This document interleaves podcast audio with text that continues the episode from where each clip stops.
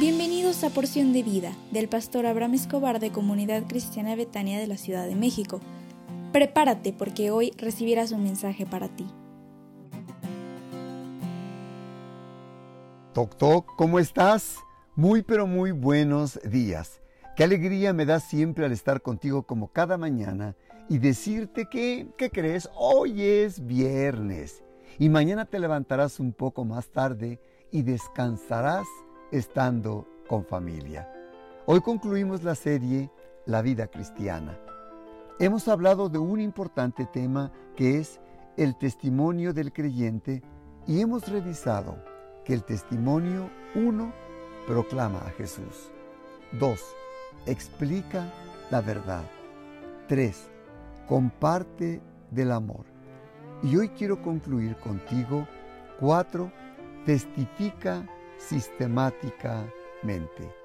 Jesús dijo que la marca de sus discípulos debía ser la presencia de amor en sus congregaciones.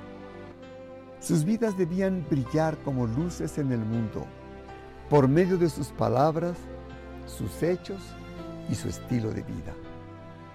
Un testimonio así no es una obligación pesada o forzada, sino que brota de manera natural de la vida que se vive en unión con Cristo. Dicho testimonio está preparado para acaparar y aprovechar las oportunidades que nos da la vida para que podamos testificar a otros lo que Jesús ha hecho en nuestra vida. 5. Testifica de una manera personal. El testimonio personal implica que no podemos comportarnos como el resto de las personas que no conocen de Jesús. La gente debe reconocer con nuestros hechos, con nuestro testimonio, que hemos estado con Jesús, que Él ha cambiado nuestra forma de vivir en este mundo.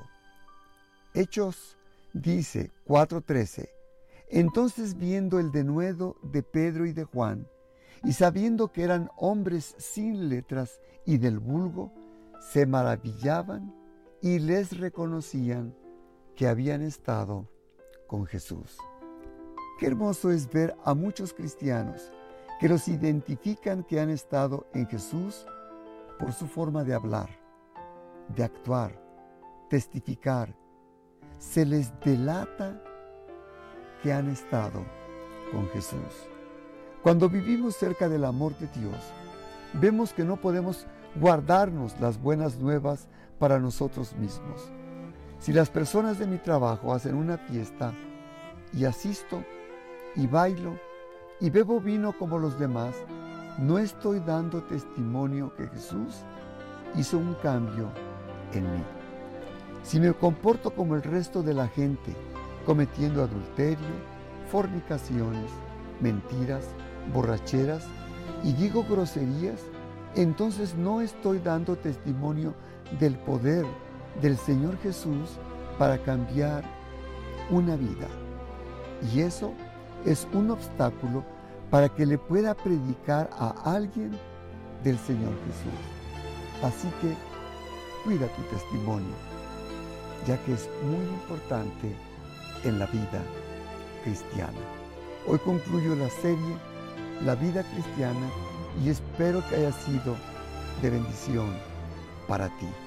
Te invito con mucho cariño para que asistas el próximo domingo 5 de junio a las 10.30 horas a una cita de celebración en el templo. Te espero con mucho cariño y no asistas solo, sino con toda tu familia, con tus amigos y vecinos. Dios te bendiga y que tengas un excelente fin de semana. Un abrazo bien fuerte.